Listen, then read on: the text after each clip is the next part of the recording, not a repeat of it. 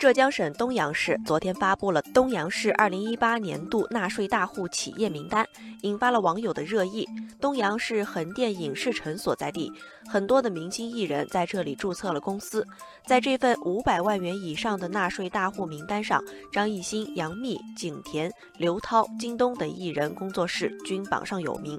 其中，张艺兴工作室以一千九百一十三万元的纳税额高居榜首，一度红透半边天的流量明星鹿晗则纳税六百三十四万元。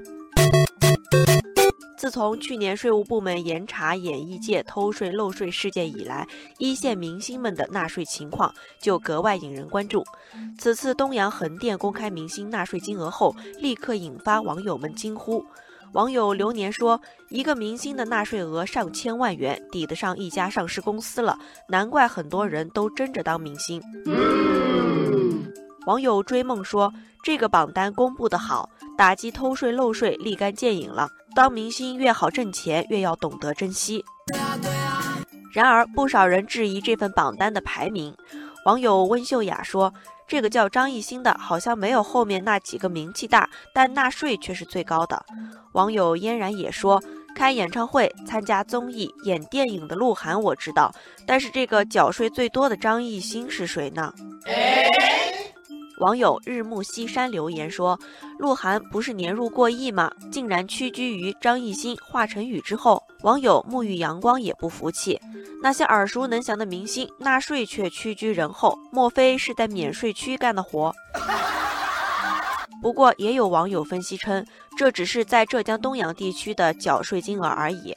很多明星在不同的地方都注册了公司，不见得都在横店一个地方纳税，因此并不能反映全貌。网友匠心建议，应该将明星们的全年收入和纳税总额公示出来。